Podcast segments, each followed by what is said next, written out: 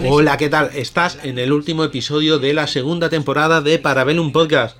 Y para cerrar la temporada nos hemos decidido por un programazo de unos 45 minutos, no muchísimo, sobre armas icónicas del cine, donde hemos mezclado también la narración de Julio con escenas de las películas de las que hablamos.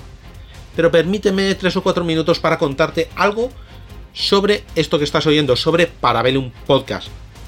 Este podcast, bueno, de encargo, un encargo que al final salió un poco torcido a última hora, ese encargo, para que veas que cuanto, cuanto más grande o más pelas tiene una compañía, peor se porta con los creadores, pero que, aunque pasó eso, decidimos seguir con, con él, ¿no? Con este podcast.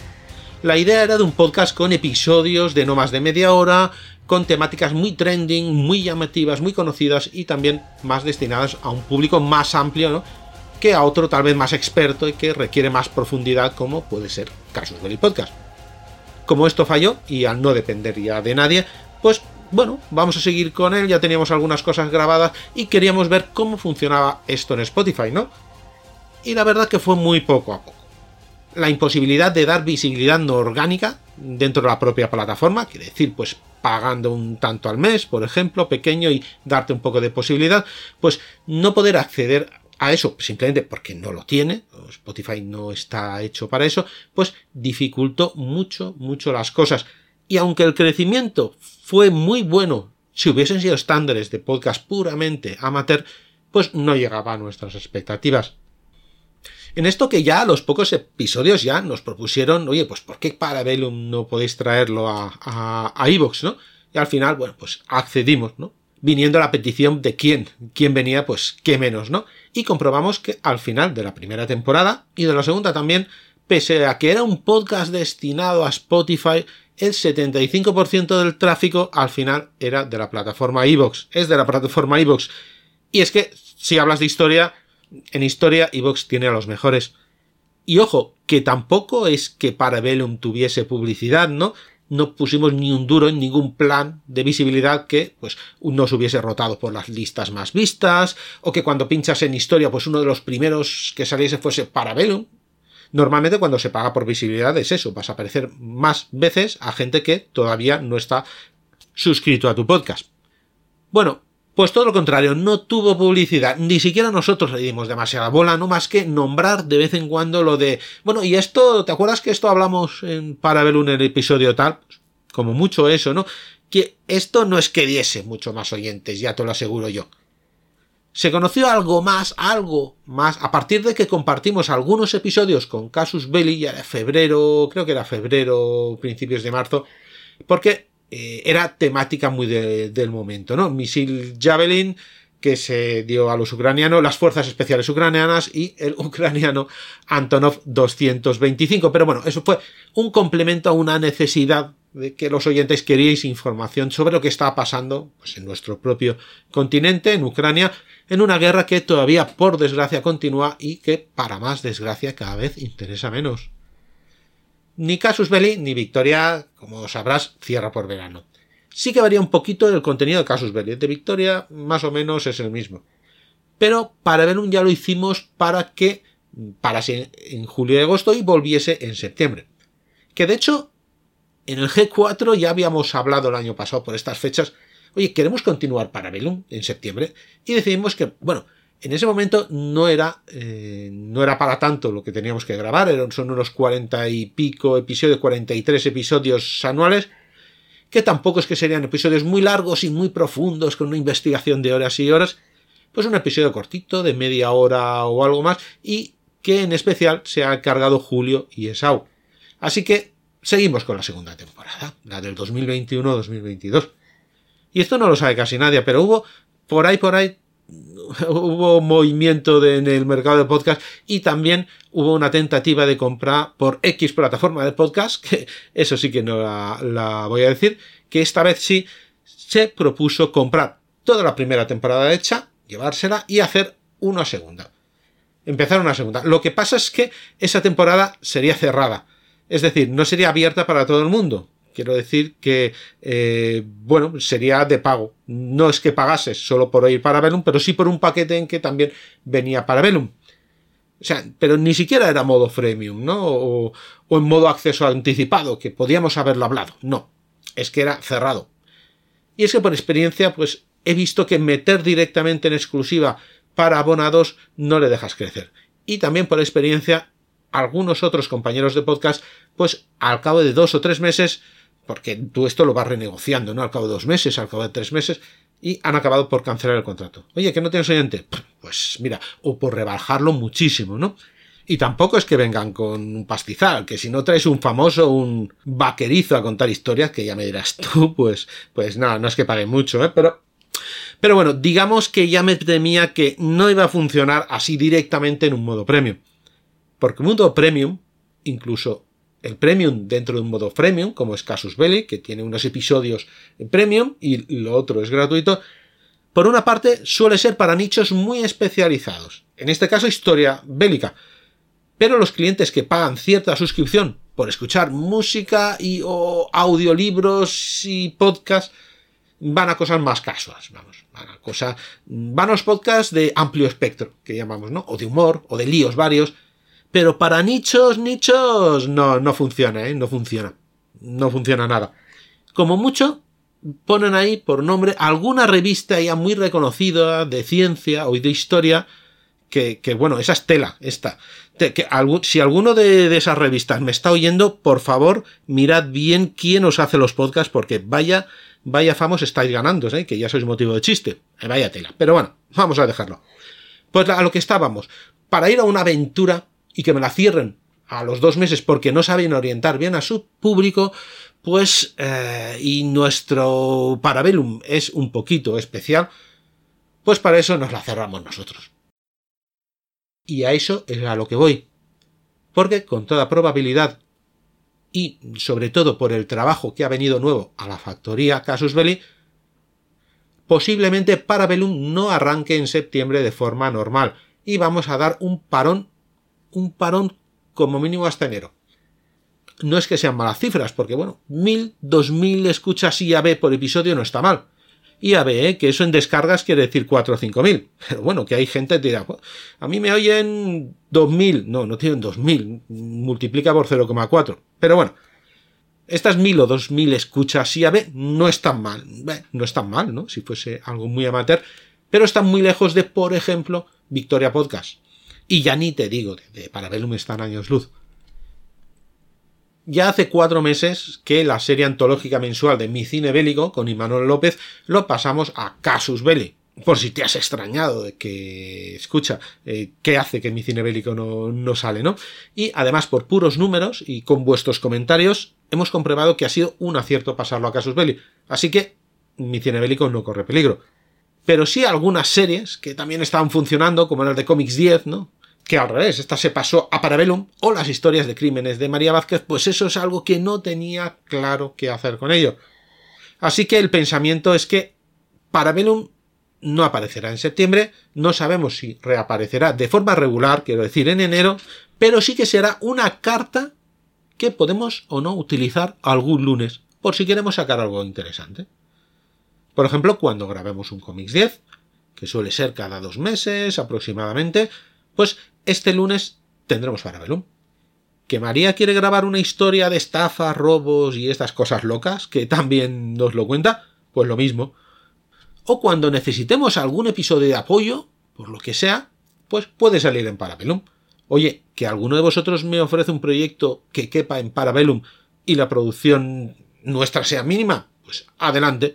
Y de momento esa es la idea. Vamos, que dejamos atrás, por lo menos de la manera en que la conocéis, para Velum, que ya no será un programa con un episodio cada lunes y que saldrá de vez en cuando. Lo mantenemos. Y a lo mejor, oye, pues podemos rescatarlo. ¿Por qué no? El feed está ahí. O a lo mejor ponemos un cartel de se vende. 200.000 escuchas de un contenido consolidado y de calidad y además perteneciente a la factoría Casus Belli. Oye, ¿qué más quieres? Pero bueno, sé que eso no va a pasar. Pues eso amigos, no es el fin, pero es un letargo que va a despertar de vez en cuando. Por el momento, disfruta de este último episodio especial de la segunda temporada y nos seguimos viendo en cualquiera de los podcasts de la Factoría Casus Belli. Adelante con el episodio, Julio.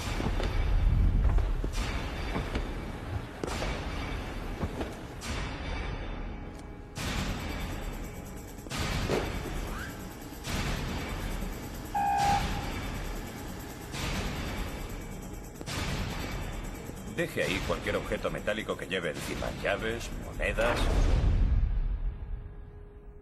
¿Pero qué es esto?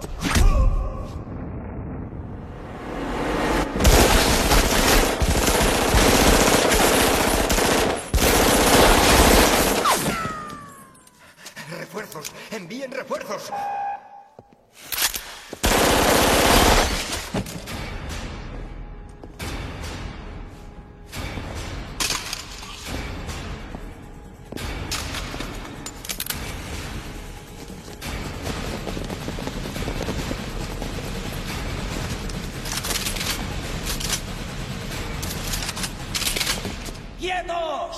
Muy buenas amigos y amigas de Parabellum Podcast. Hoy traemos un programa que espero sea de vuestro entretenimiento y satisfacción y yo particularmente creo que os va a gustar. Como muchas veces sabéis, en Parabellum sacamos eh, historias vinculadas al cine. Algún protagonista podría ser eh, Dara para una película, otras veces hablamos de películas. Y hoy os voy a hablar de armas de películas. Os voy a sacar 10 armas y un regalito que os daré a mayores sobre algunas de las armas más icónicas del cine de acción y de ciencia ficción. Ya sabéis que cuanto más grande y devastador sea el arma, mejor luce en pantalla. Así que he cogido un listado mirando diversas películas, que creo de las que más os van a gustar. A mí particularmente todas las que saco me encantan. Reconozco egoístamente que es una selección un poco subjetiva. Os voy a sacar una serie de ametralladoras, fusiles, lanzagranadas y pistolas de lo más salvaje que ha salido en una pantalla de cine o televisión. Ya os adelanto, algunas son modelos reales que existen y otras específicamente se diseñaron para el cine o para la película eh, en la cual sale este arma. Y es que el tema del arma va muchas veces indiscutiblemente vinculado al protagonista de la película o de la escena en el momento. Ejemplo, ¿os imagináis a Harry el sucio sin su Magnum 45?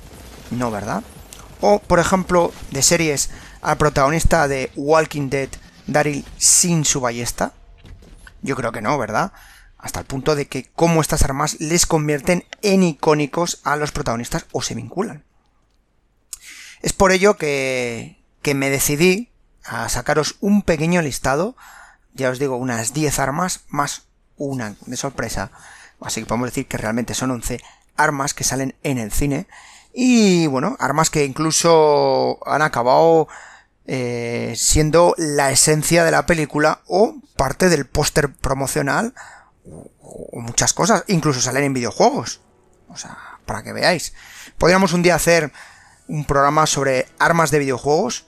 Eh, no soy el más ducho en el tema de los videojuegos, ya os lo adelanto, pero bueno, podríamos tener algún compañero compañera que sí que sea ducho en el tema y sacar armas de videojuegos que algunas son icónicas y la verdad es que, insisto, llaman la atención. Pues la primera que voy a sacar va vinculada a una película que tengo gran cariño, como es la película de Depredador.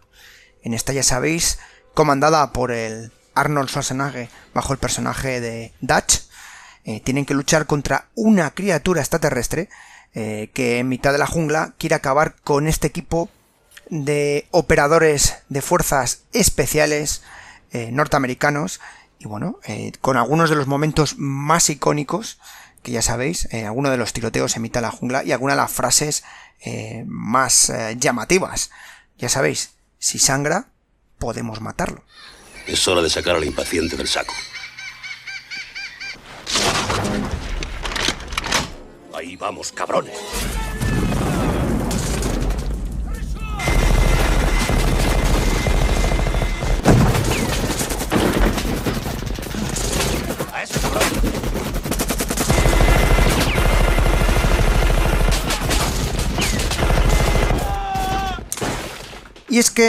El arma que os voy a comentar no la lleva en este caso Arnold Schwarzenegger, sino que la lleva otro señor que era luchador y que acabó también siendo político, o sea que sí que tiene un vínculo con Arnold Schwarzenegger, como es el personaje de Blaine, protagonizado por Jess Ventura.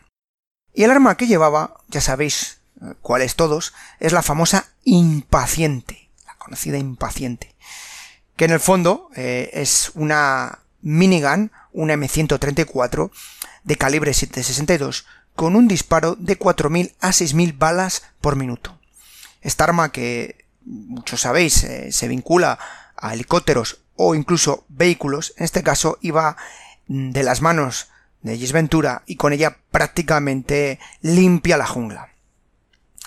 Eh, os cuento una cosita, la arma que vemos en la película está customizada o modificada para poder sacar, digamos, lo mejor de la misma en el cine. Ya sabéis que siempre, ya os lo adelanto, el cine todo eh, lo retoca y en aquella época no había tanto efecto especial como ahora, pues se retocó de un modo más tradicional. Y es que esta arma, si visualizáis o busquéis alguna imagen, el bajo o la parte inferior tiene un guardamanos de un M60, ¿vale? Instalado al revés, eh, debajo de la zona de los cañones y que hace de empuñadora de pistola. Además, habían puesto eh, para las empuñadoras, empuñaduras, perdón, del arma, de una pistola Magnum. Habían cambiado de las normales, eh, que eran las propias, por unas de pistola. También habían establecido un asa de transporte al estilo de los M16, que estaba colocado en la zona de los amortiguadores de retroceso del arma. Esta arma eh, estaba accionada por un cable eléctrico que estaba oculto de la cámara y disparaba una serie de rondas en blanco para aliviar la fuerza del retroceso. También una de las características que tiene el arma de la película es que se modificó, os he dicho que disparaba en torno de 4.000 a 6.000 balas por minuto. Bueno, pues esas revoluciones se cambiaron para que bajase a 1.250 balas por minuto, más que nada por una ración clásica. Uno, ahorrar municiones y dos, porque el director de la película John McTiernan quería que los cañones giraran visiblemente en lugar de ser borrosos, es decir, que fuera tal la velocidad que fuera imposible de grabar en condiciones. Entonces, si, si la velocidad es más lenta, pues las posibilidades de grabarlo en condiciones es mejor. Jess Ventura, en declaraciones, decía que disparar con eso era como disparar una motosierra, y que solo tenías que apretar los dientes con fuerza y aguantar dado el terrible retroceso de este arma. Os estoy diciendo que es un arma que se monta en vehículos, o sea, que hay que ser un auténtico bicho para llevar este arma. ¿Qué contaros más del arma? De curiosidades. Bueno, hubo que modificarla, hasta el punto, ya os he dicho, del tema del disparo, porque el gatillo era más rápido y muchas veces daba problemas. Así que realmente no se disparaba con el gatillo, sino que se disparaba con un cable, como os comentaba, un cable que incluso eh, se enganchó a la pernera del pantalón de tal forma que no se pudiese ver, era cuando disparaban. Había problemas, ya os he dicho, también con el tema del retroceso, haciendo que incluso tuviese que estar entrenando prácticamente, haciendo un entrenamiento físico específico y Ventura para mover este bicharraco. Disponía de una mochila de armamento que llevaba en la espalda, y bueno, eh, esta, esta mochila eh, se modificó también para que pudiera acceder el armamento que fuera más visible, pero realmente el arma, lo que es la munición no municionaba por la arma. El arma original, por cierto, el nombre eh, original de esta arma es la Galin XM 214. Y bueno, es un arma que no pasó de ser un proyecto y que nunca llegó a estar a salir más que en cines, acabando derivando en esta arma de película que es la M100 34. Eh, también os digo que se modificaba el tema del armamento entre escenas en las que había disparo y escenas que no había disparo. Y cuando me refiero al armamento es a la mochila de, de, municionamiento.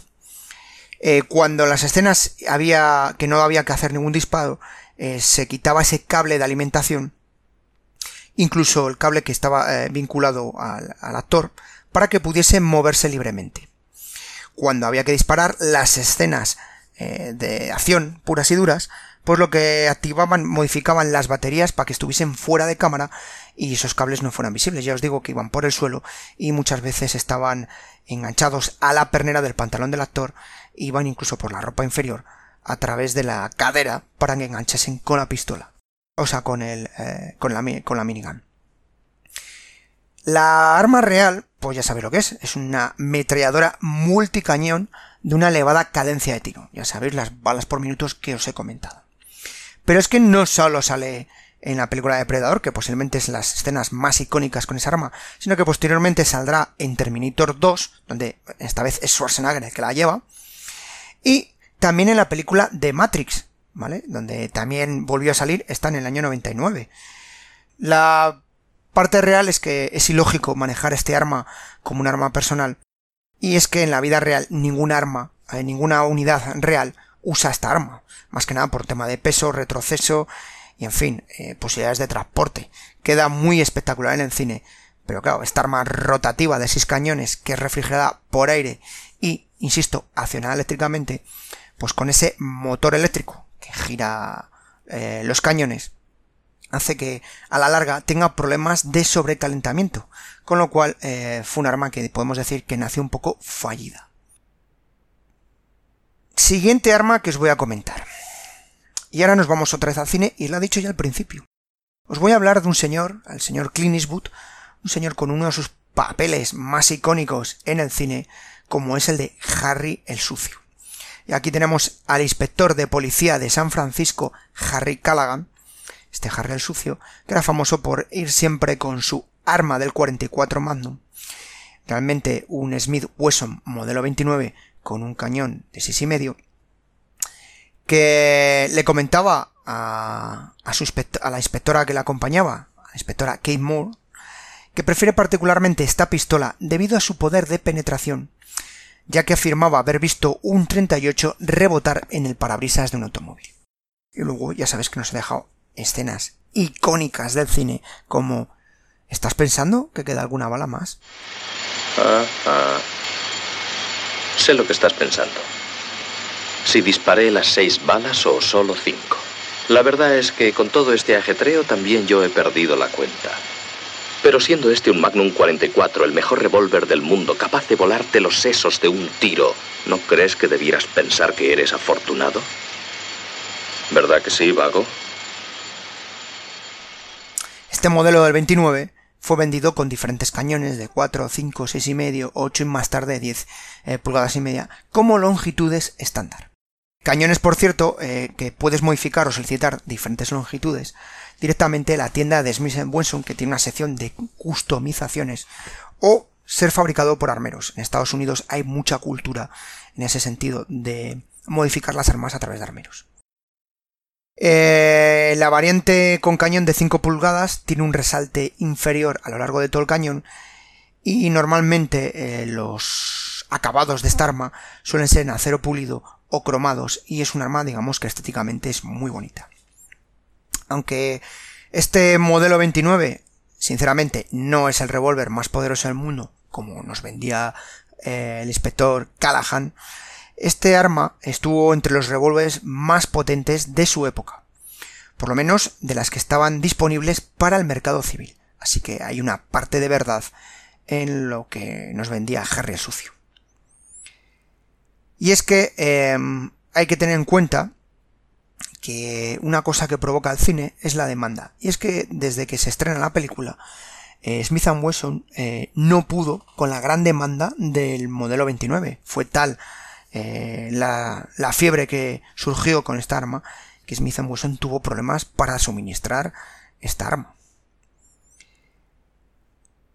Luego, lo que comentaba el actor del tema de he visto rebotar un parabrisas en un automóvil, yo creo que aquí nuestro compañero Sergio Murata de Niebla de Guerra os podría dar eh, unas lecciones más que interesantes de cómo la balística a veces influye en más que el arma en sí, eh, más tema de aire, más tema de metales, en fin, que, que, eso que comentaba de que había rebotado, bueno, pues pueden puede ser debido a diversos motivos y no siempre exclusivamente al arma. Comentaros más, el tema de esta arma fue diseñada por Helmer Kate y fue un arma de apoyo para cazadores de presas grandes y peligrosas. Así lo vendía Smith Wesson en sus orígenes. Y es que nunca fue pensado originalmente para la defensa personal o carácter policial. Eh, aunque también con los cartuchos o armamento que hay específico para este arma, no deja ser una buena opción ofensiva. El casquillo del Magnum es ligeramente más largo, que él puede llevar una cantidad de pólvora con respecto a otros casquillos. Y bueno, eh, se fabricó una serie de calibre, no calibres, diríamos municiones específicas para los calibres de este, de este arma. Poco más, si ya sería entrar a temas directos y de armamento, y aquí hay que dejárselo a los expertos como los compañeros que os he citado. Seguimos con personajes del cine de acción y películas del cine de acción que son míticas y por supuesto que han pasado a la iconografía de los tipos duros. Y como tipo duros, yo creo que uno de los cinco primeros, por no decir casi el primero o el segundo, es John Rambo. A Sylvester Stallone, que en la primera película que realiza sobre este personaje acorralado, se convierte en icónica el uso de un arma. Y es que ahí usa un M60, la ametralladora M60, que saca de la parte trasera de un camión de la Guardia Nacional y ya sabéis que lo usa para disparar varios edificios de la ciudad, incluida la estación de policía, o acabar eh, con los sistemas de electricidad, etc. Usted ha venido aquí para comprobar por qué a una de sus máquinas le ha fallado un fusible. No quiere aceptar el hecho de que están enfrentándose a un hombre que es un experto en la lucha de guerrillas. Ese hombre es excepcional. Con armas de fuego, con el cuchillo, con sus propias manos. Un hombre que está entrenado para ignorar el dolor, las condiciones climatológicas, vivir de lo que da la tierra, comer cosas que harían vomitar a una cabra. En Vietnam la misión de mis hombres era eliminar a ciertos enemigos. Matar. Punto. Matar o morir. Y Rambo era el mejor. Es un arma, una ametralladora que pesa más de 10 kilos y también es del 762 y es capaz de disparar hasta 500 proyectiles por minuto y que como siempre habéis visto iba montada en vehículos o en helicópteros y cuando se llevaba por infantes iba con bípode. Ya sabéis que durante la guerra de Vietnam el apodo que recibió esta arma fue de la cerda.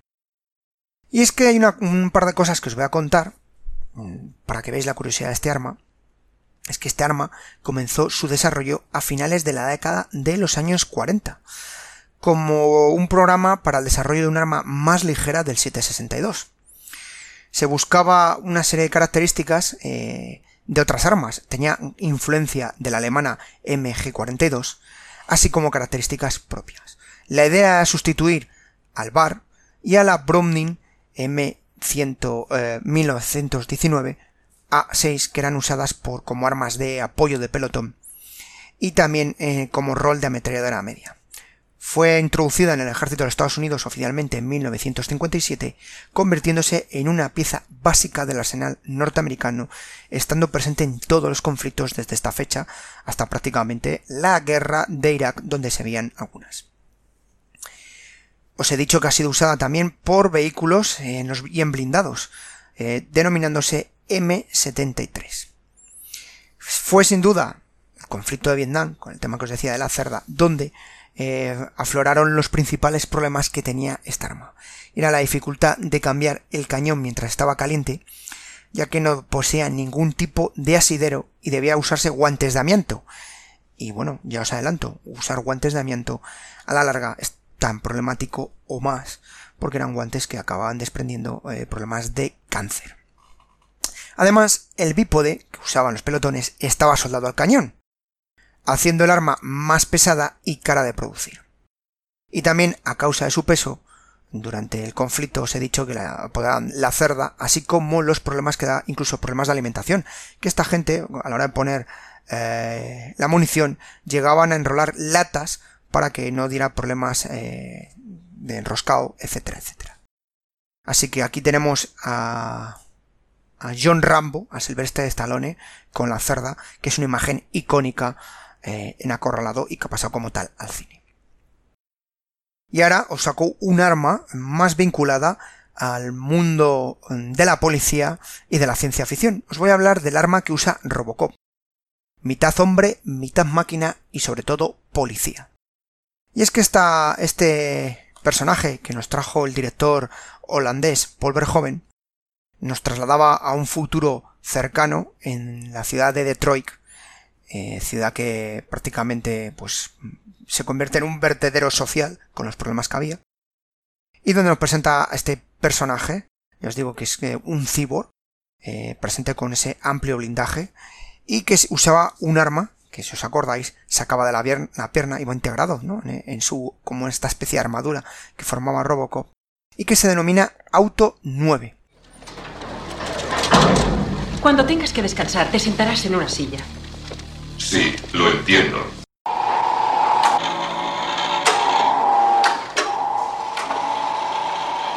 De acuerdo. Veamos su puntería. Prográmalo. Ya está. Listo. Blanco, Bien.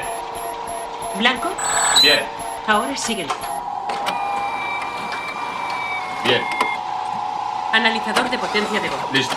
Uno, dos, Ah. Tres. Bien. Grabación. Ah. Pásalo de nuevo. Amplíalo un 50%. Ampliado. Ah. Pásalo de nuevo. Amplíalo un Creo que ya está 50%. listo. Ampliado. Total. Bien, todos fuera. ¿Cuáles son tus directrices? Servir al público, proteger a los inocentes, defender la ley. Muy bien. Muy bien. ¿Eh?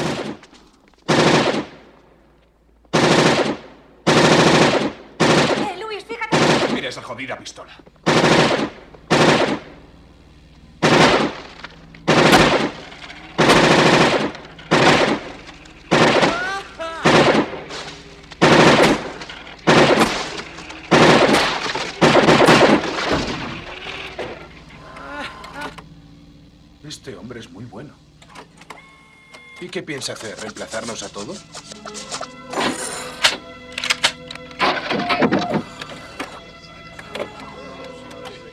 Vamos. Esta pistola Auto 9, 9 en realidad es una pistola Beretta 93R que está modificada ya que en la película dispone de un calibre 50 y disparaba ráfagas de 3 balas. Se le añadió un cargador más largo que el original y se la decoró eh, un poco el arma para que no resultase demasiado pequeña en comparación con la figura de Alex Murphy de Robocop. Por supuesto, ya sabéis que donde disparaba, donde apuntaba más bien eh, y disparaba hacia blanco, era infalible. Y bueno, eh, un arma que indicó, ya os digo, tiros de tres. Se había modificado el cañón, que se había ocultado con un falso silenciador. También se intentó modificar las partes donde pudiera verse el nombre de la marca. Ya sabéis que aquí si no pagas en Estados Unidos te demandan. Y una curiosidad es que el planteamiento que sea inicial eh, del arma que iba a usar Robocop iba a usar una pistola de Eagle. Eh, pero cuando trajeron las armas y empezaron a hacer los visionados, las pruebas previas, vieron que la Desert Eagle era muy pequeñita en proporción con la figura de Robocop, con la armadura con la que, que llevaba. Entonces solicitó a, a los especialistas eh, de armamento de la película y asesores que modificaran alguna para que diese a ese aire entre futurista y arma de precisión. Y así sale esta pistola, esta pistola Auto 9, que bueno, es también un arma icónica del cine. Y ahora nos vamos a otra película, esta vez también en Estados Unidos, esta vez eh, una película que no es futurista, no es ciencia ficción, es una película de Brian De Palma, titulada El precio del poder, Scarface. Ya sabéis, donde tenemos aquí Al Pacino con el personaje de Tony Montana, un capo de la mafia, un traficante, que se presenta en unas imágenes icónicas del cine, eh, que tiene que defender su mansión y dic diciéndoles en inglés, por cierto siempre recomiendo que veáis la versión original, cómo se encara a, a, a los que vienen a por él, a frente a ellos. Say hello to my little friends. Decid hola mi amiguita. Y se presenta con un M16 con un lanzagranadas M203 integrado en la parte inferior del cañón. ¡Al infierno a todos! ¡Vamos! ¿Qué? ¿Os ha gustado esto? ¿Eh? ¡Jodidos maricones! ¿Eh? ¿Creíais que podéis conmigo? ¿Necesitáis un ejército para cogerme a mí? ¿Me oís? ¡Vamos! ¡Os mandaré a todos al infierno! ¡Vamos! ¡Vamos! ¡Venid por mí! ¿Con quién creéis que os enfrentáis? ¡Soy Tony Montana! Querer joderme a mí es querer joder al mejor. ¡Aún estoy en pie! ¿eh? ¡Vamos! ¡Aguanto vuestras vidas balas! ¡Para! ¡Para! ¿Creéis que podéis matarme con balas? ¡Aguanto vuestras jodidas balas! ¡Adelante!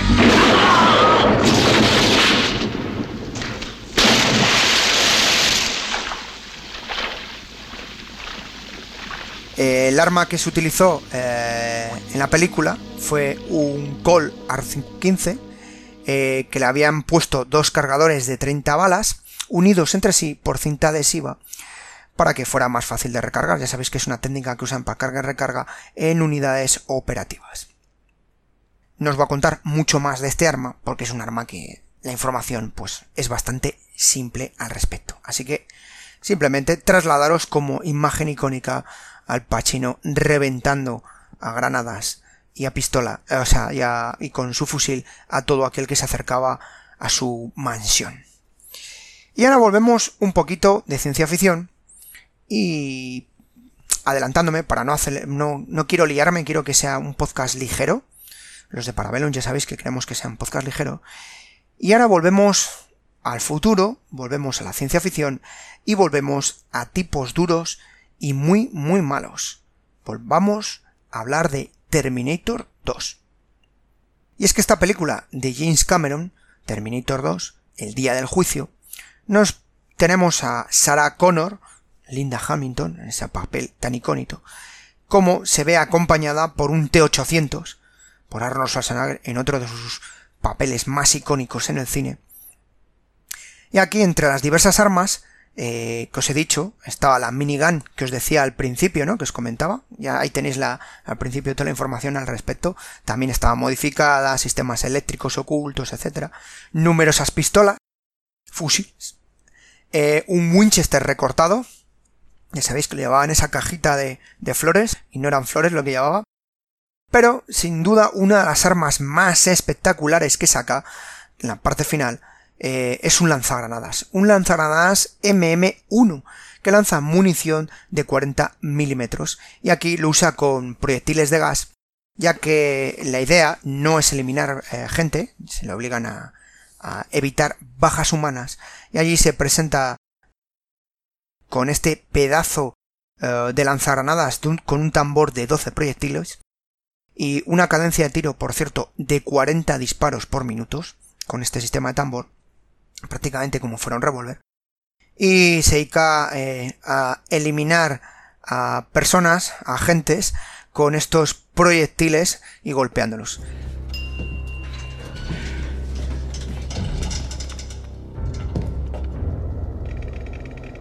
Valoración amenaza. Cierra los ojos.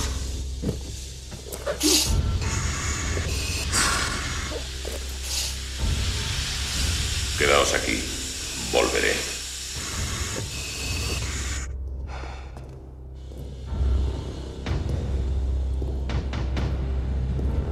Échese al suelo y no se mueva. He dicho que se eche al suelo. Disparad sobre él.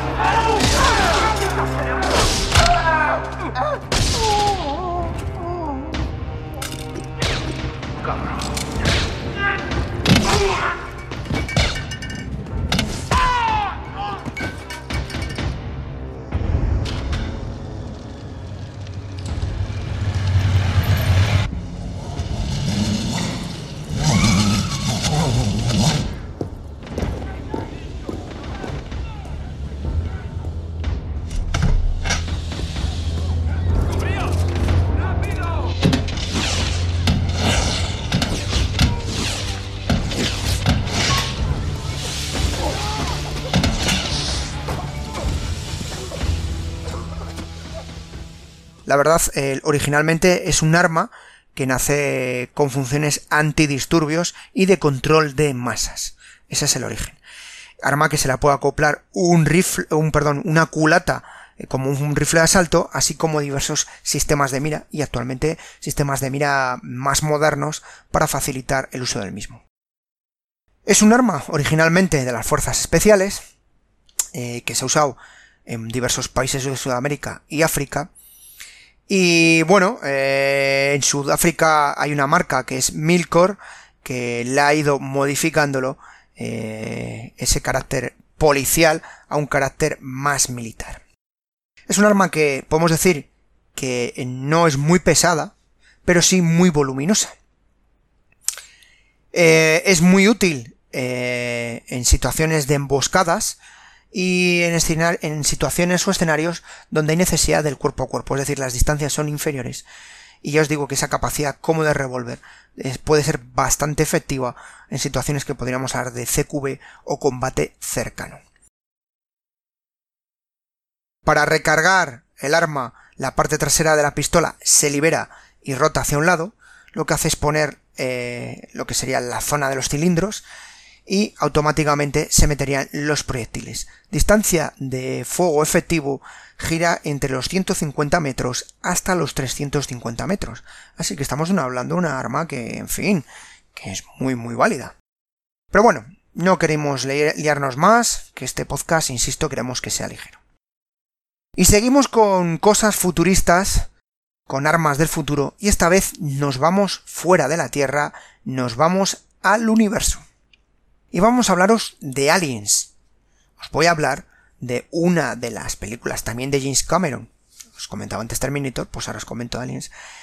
Una película icónica de los 80 y donde nos presentan a los marines coloniales de los Estados Unidos, a los infantes de marina de esta unidad, comandadas por diversos agentes, entre los que destaca una señorita, o una soldado en este caso, llamada Basket, que va a ir con un rifle de pulso M41A como arma estándar. Empieza la fiesta. 12 metros. 11. 10. Los tenemos encima. 9 metros. Recordad ráfagas cortas y certeras. 8 metros. Siete. Seis. No puede ser, estarían aquí dentro. La lectura es correcta, mira. Hudson, estarás equivocado. Dame la linterna.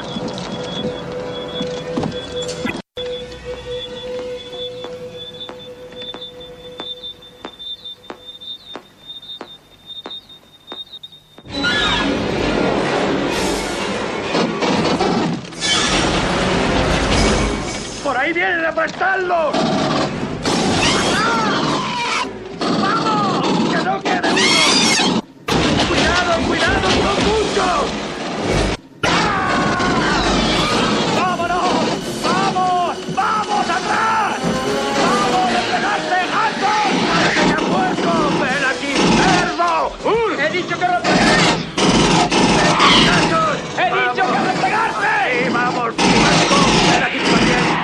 Poco de.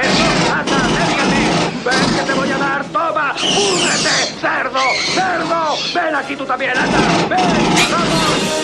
¡Ah! ¡Púdrete!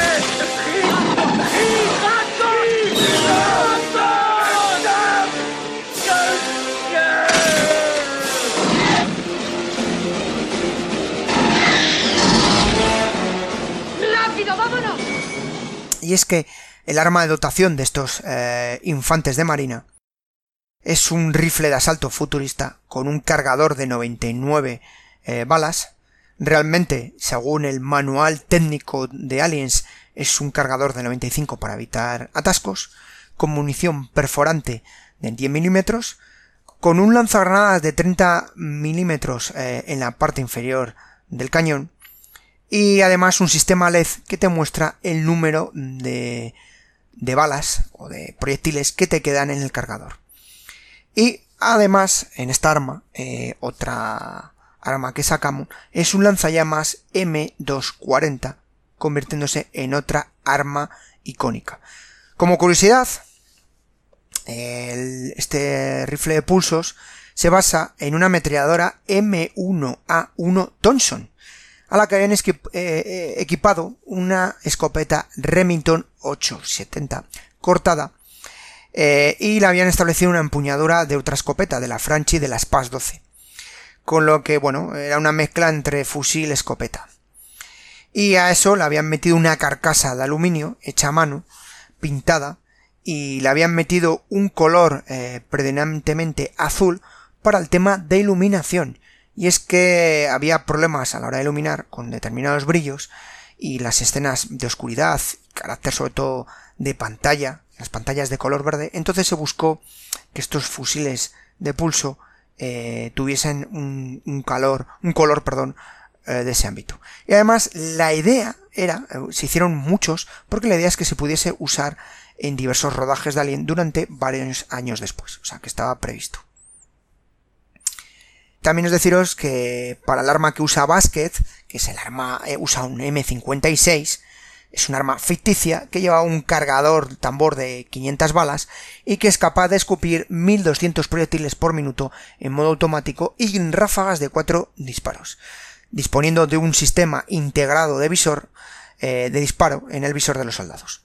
Y para su alimentación una batería externa. Así que bueno, he sacado un poco el armamento de estos marines coloniales.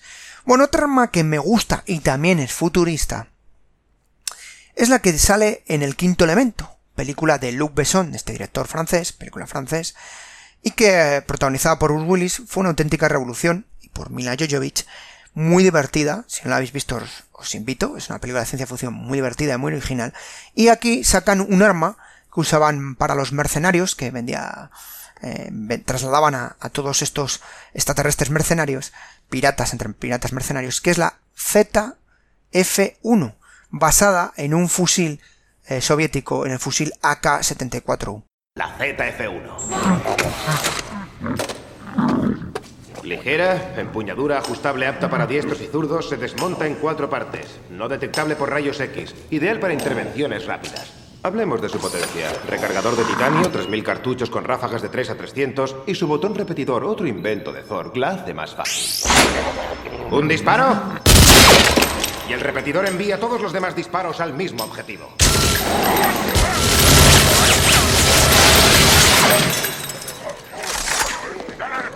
Y para rematar, todas las viejas joyas de Thor. Lanzacohetes, lanzadardos, explosivos o de gas venenoso. Muy práctico. El famoso lanzarredes. El siempre eficiente lanzallamas. Mi favorito. Y como broche final, el novísimo sistema de cubitos.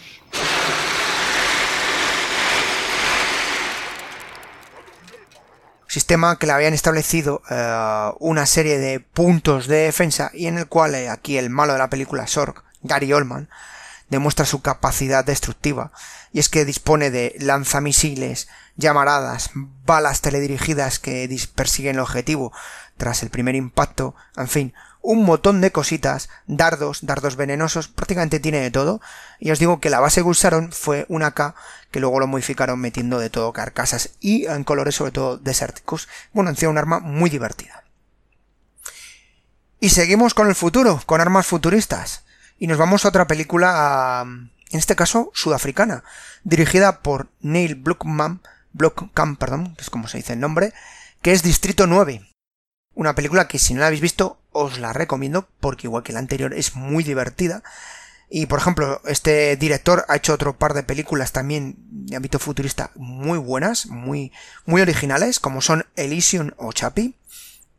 Y tiene un concepto y unas visiones muy divertidas, eh, sobre todo de los robots y demás figuras y, demás elementos y esa, esa parte apocalíptica e incluso sus armas que diseña son muy muy muy muy fascinantes. Y una que usan en esta película es el Mulcher o RC, que es un arma capaz de disparar un arco eléctrico con el que se podría vaporizar a un enemigo.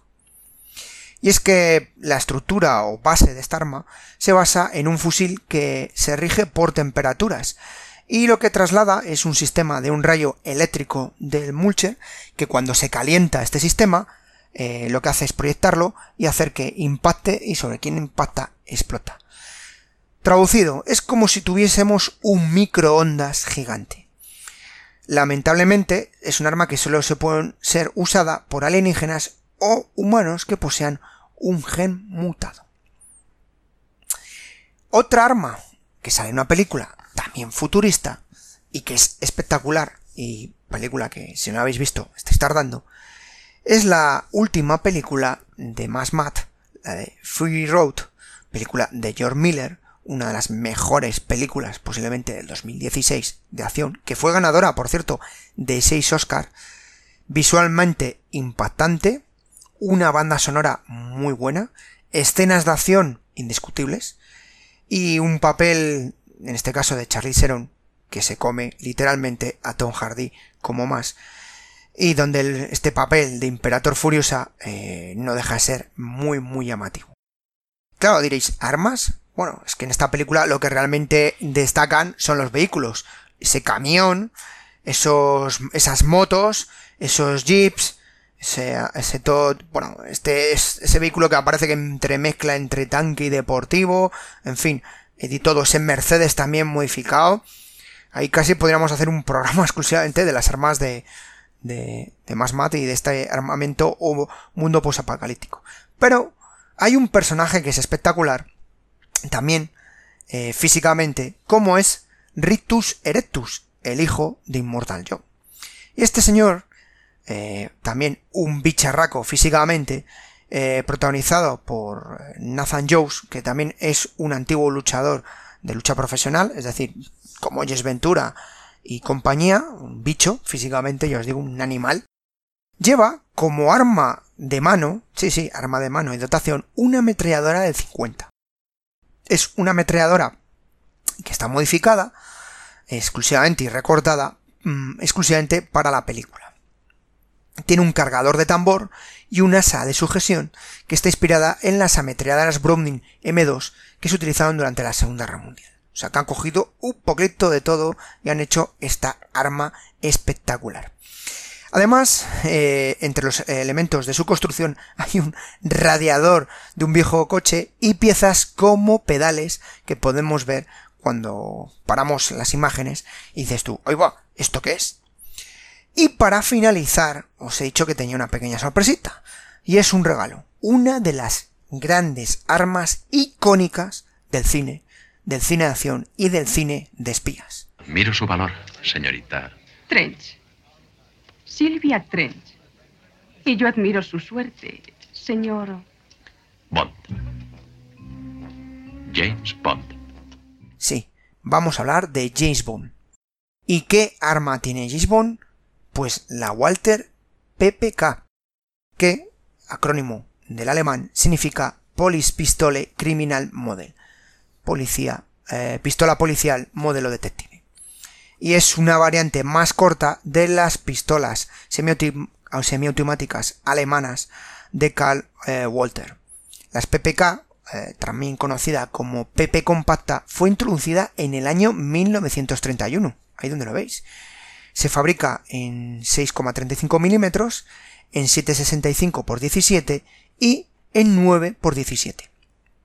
La K significa Kurz, corto, por cierto. Una curiosidad, cuando leéis G36K, 36 corto.